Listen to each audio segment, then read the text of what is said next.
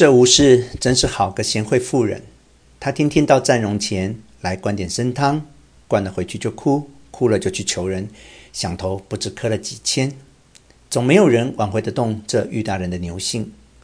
俞朝栋究竟上了几岁年纪，第三天就死了。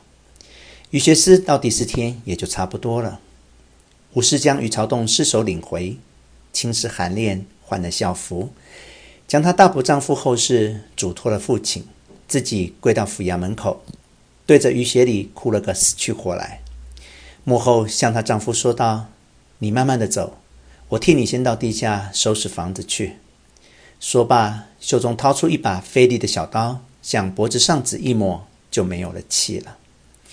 这里三班头子陈仁美看见，说：“诸位，这吴少奶奶的节烈可以请得金表的。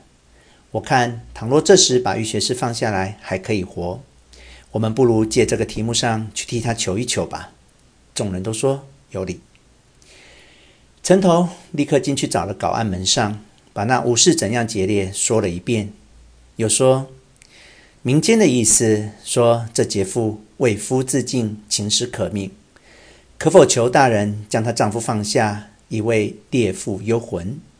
稿案说：“这话很有理，我就替你回去。”抓了一顶大帽子戴上，走到前衙房，见了大人，把吴氏怎样节烈，众人怎样起恩，说了一遍。俞大人笑道：“你们倒好，忽然的慈悲起来了。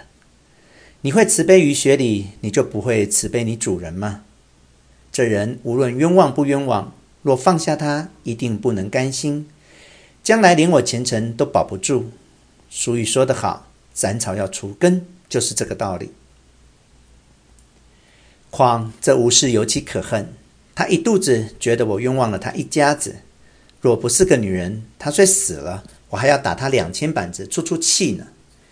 你传话出去，谁要再来替余家求情，就是得惠的凭据，不用上来回，就把这求情的人。也用战龙站起来就完了。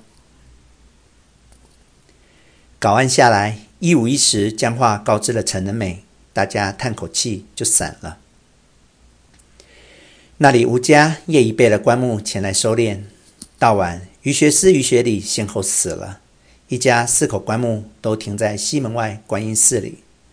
我春间进城还去看了看呢。老禅道：“俞家后来怎么样呢？”就不想报仇吗？老董说道：“哪有什么法子呢？民家被官家害了，除却忍受，更有什么法子？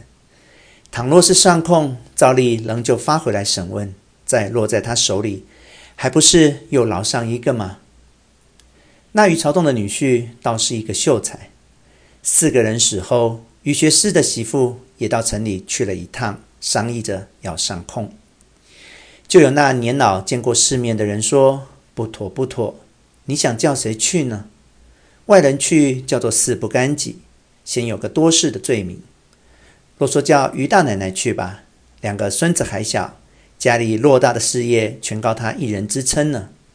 她再有个长短，这家业怕不是重亲族一分，这两个小孩谁来抚养？反把俞家香烟绝了。”又有人说。大奶奶是去不得的，倘若是姑老爷去走一趟，倒没有什么不可。他姑老爷说：“我去是很可以去，只是与正事无忌，反叫战笼里多添个驱使鬼。你想，府台一定发回原官审问，纵然派个委员前来会审，官官相护，他又拿着人家私单衣服来顶我们，我们不过说那是强盗的仪章。”他们问：“你瞧见强盗仪的吗？你有什么凭据？”那时自然说不出来。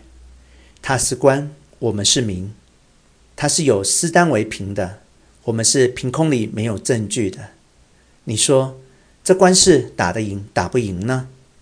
众人想想也是真没有法子，只好罢了。后来听他们说，那仪章的强盗听见这样，都后悔得不得了。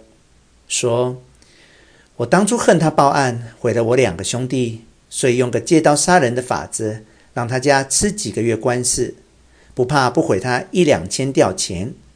谁知道就闹得这么厉害，连伤了他四条人命，为师，我同他家也没有这大的仇隙，